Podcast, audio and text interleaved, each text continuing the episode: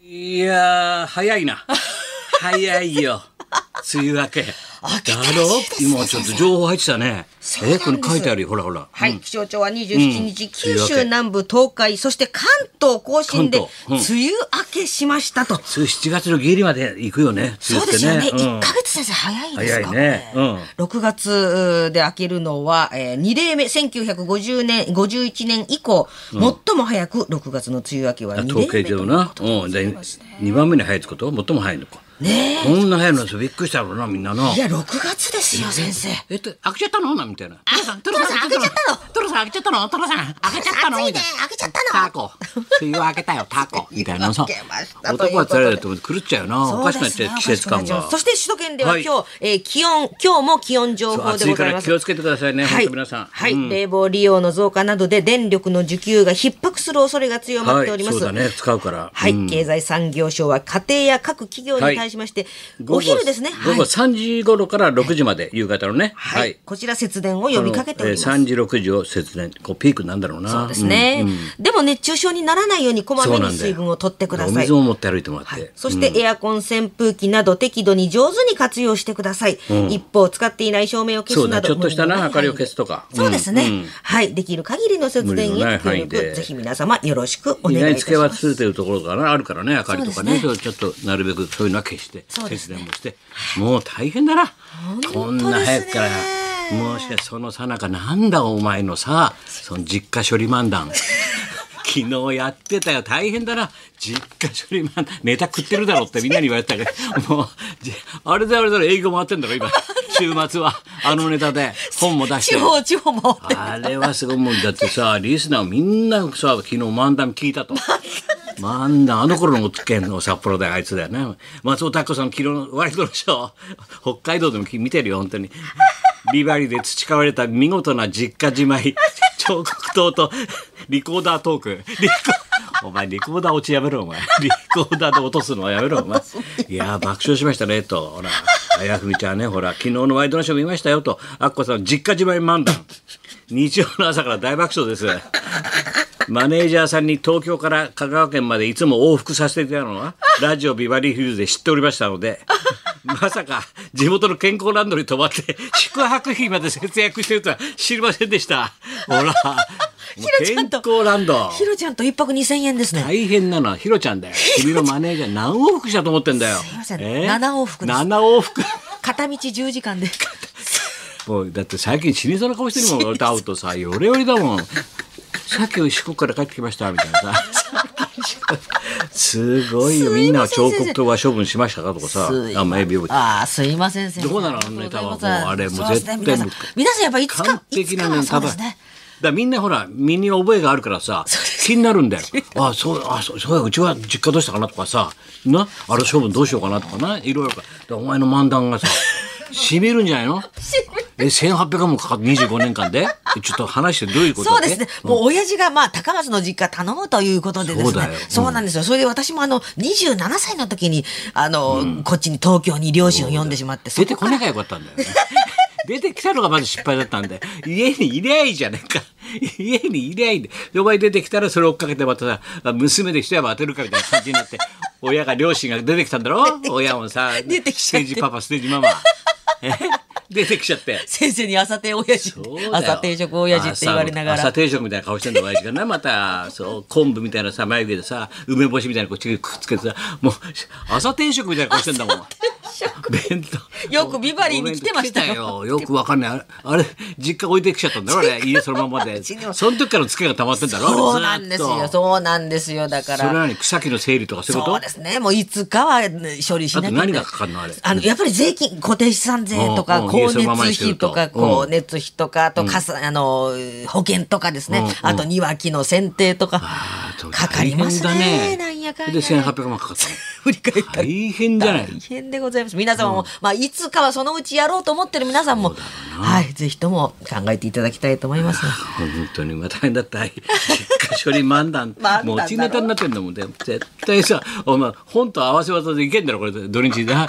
営業全国回れるその漫談でお前地方回る地方みんな実家で悩んでるからみんな将軍問題でね高齢化だからみ んなあの家どうしようかっていうそこにお前がさっそうと現れるからねさあ処分のことなら聞いてください将軍実家処分のことなら私姉妹タレント姉妹タレン本当トだでよすシェフしましょうって本当そうでござだいよます今もね玄関の方から入ってきたらね日本放送こうさ、わあ普段珍しいよ受付のお姉ちゃん二人いてもいいじゃん、はい綺麗な人たちいるじゃん、はいはい俺スーッと入ってたらさパッとさ気がついてはさい二、人揃ってさ「お誕生日おめでとうございます」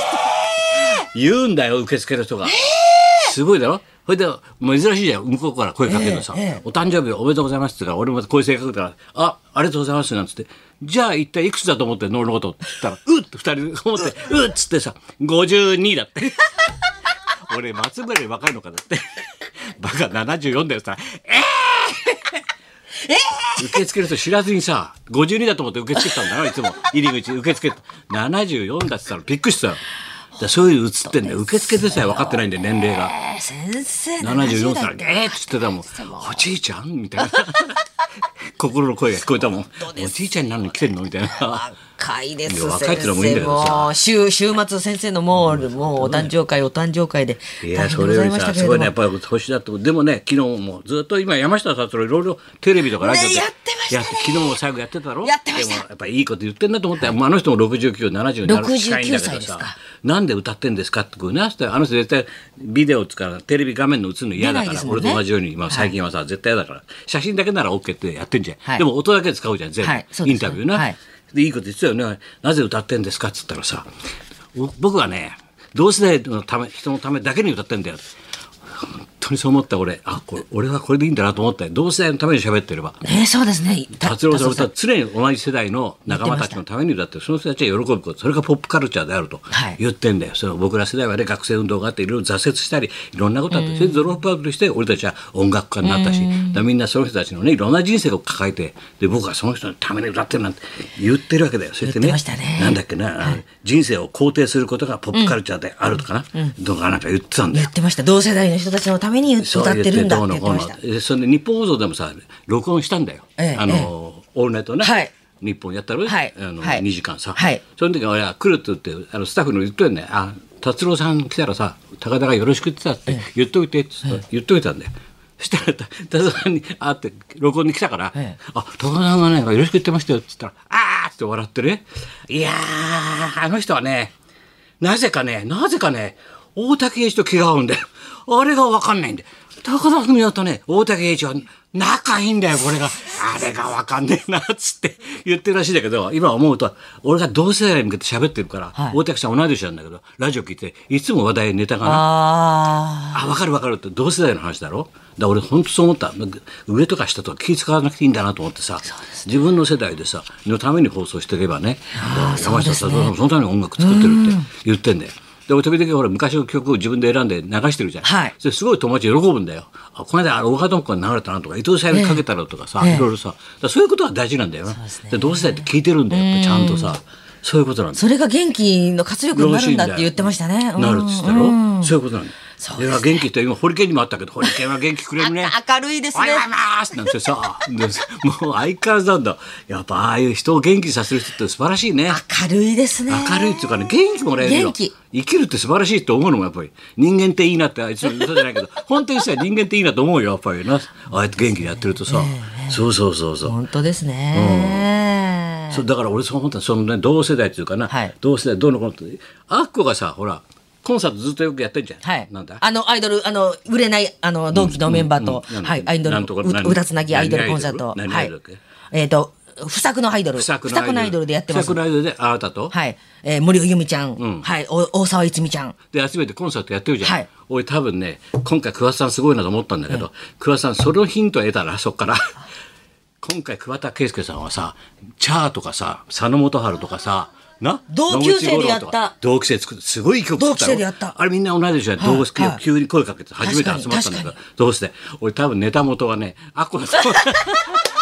俺は読み解いたんだよあこれはアッコのあの騒ぎを人から聞いてやってなるほどこういう手が同期でやっぱ同世代って大事なんだなって思ったんだよ。あーなるだほからアッコもそう同世代だろ。はいはいで桑田さんも全く野口五郎同と世代同集いめ年なてまんしだたよ。よはいそうでしたねだから俺これだだからナイツのところでも言ったんだけど俺も今ちょっとレコーディング考えてると同世代で俺も考えてるよって負けてやらないと桑田佳祐さんにはねもういやちょっと先にやられちゃったけど俺ですって今声かけてんだよみんな誰ですかとか沢田研二だろ前川清五木ひろし宮古晴美俺とよろしくと泉ピン子 泉ピン子で落とすのやめてくださいって言われたもん 泉ピン子で落とすのやめてくださいってすごいすごくない落ちなんだよ落ちなんだよ泉ピン子だよそこに気が付くかどうかなんだよ泉ピン子とそのために振るのやめてくださいそれは指摘がすごい面白かったなな鼻をさピン子で落とすのやめてください落とすのやめてやめてくださいあれはうまいなと思ったな本当ですねだからそういうのあるよ同期ってあるよねやっぱり同期ってそうですねだからいろんなこと考えたってことでだから同世代でこうやって仕事しててもいいんだなと思ってさで今日はそれだろはい、そうでございます。あ、お、そそして先生のポストも、あすのごいよこれすがごい絵今が。までの連載史上最高だな最強だな鶴太郎がヨガやってんだよ鶴ちゃんがでその脇の下から小森のお化けちゃまよっ てさ「えー、どうもちむどんどん」って書いてあるんだよ最高私の「週刊ポスト」のですね私の連載今日発売ですけど今日発売でございます。よ先よ生の。ヨガのおじちゃまよって書いてあるちょっちね、ちむ鶴どんちどゃん。んのイラストはおお最じちゃ高まだよよ。最高だよ すごいですねなかなか鶴太郎さんを描く人いないでしょだってこの 時代にそれ骨出ちゃってんのもうどうも、ヤギです。さあそれじゃあ行きましょう、ははいいね、はい、こちら、え、お祝いボーイ、ネプチューンの堀内健さんがビバリー生登場ではす。い高田文夫と松本明子のラジオビバリーヒルズ。